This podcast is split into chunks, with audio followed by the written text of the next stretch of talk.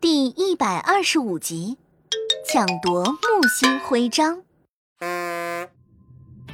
胡萝卜飞船平稳的进入了木卫二，大家在月星星的指引下，来到了连接木星国的雪花大门前。此刻，大家注意到，大门外正聚集着一群人。乔皮特叔叔，是我，月星星。月星星一眼认出那位带着木星徽章的人，他正是木星国管理者。月星星向乔皮特叔叔说明了大家的来意。哎呀，那看来我们要抓紧时间去木星了，因为我们探测到徽章正在往木星移动。但可怕的是，它并不是自己在移动，而是被木星大红斑的磁场给牵引过去的。什么？孩子们看向此刻正一脸惊恐的放大镜爷爷。放大镜爷爷，木星大红斑很可怕吗？哎呦，孩子们，这木星大红斑是木星表面的特征性标志，它是一团激烈的沿逆时针方向运动的下沉气流。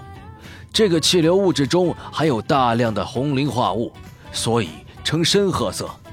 而它是木星上最大的风暴气旋啊，类似于地球上的台风，也类似火星上的尘暴，但它的规模要大得多。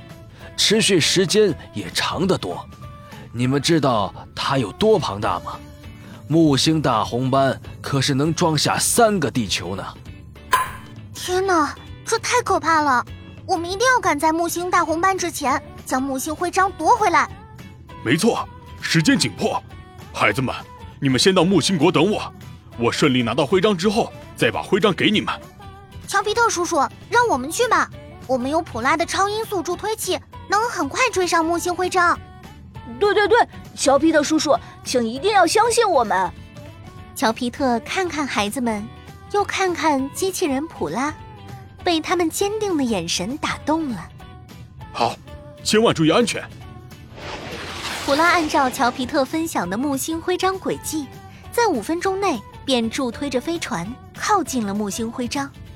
但一瞬间，普拉感到有一股强大的吸力。在拽着飞船往前移动。要知道，此刻木星徽章和飞船其实离木星大红斑还很远。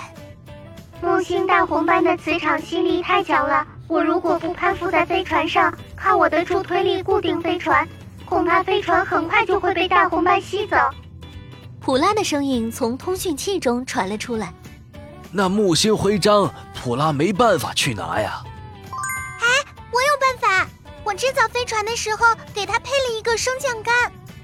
安安一边说着，一边走向操控台。这里有个小圆按钮，只要一按，飞船头部就会伸出一个大大的升降杆，我们能在飞船内操控它去抓东西。好棒啊，安安！紧接着，普拉在飞船外侧用助推器的力量固定着飞船不被吸走，小朋友们则在飞船内操控着升降杆。成功抓取到了木星徽章，平安返回了木星国。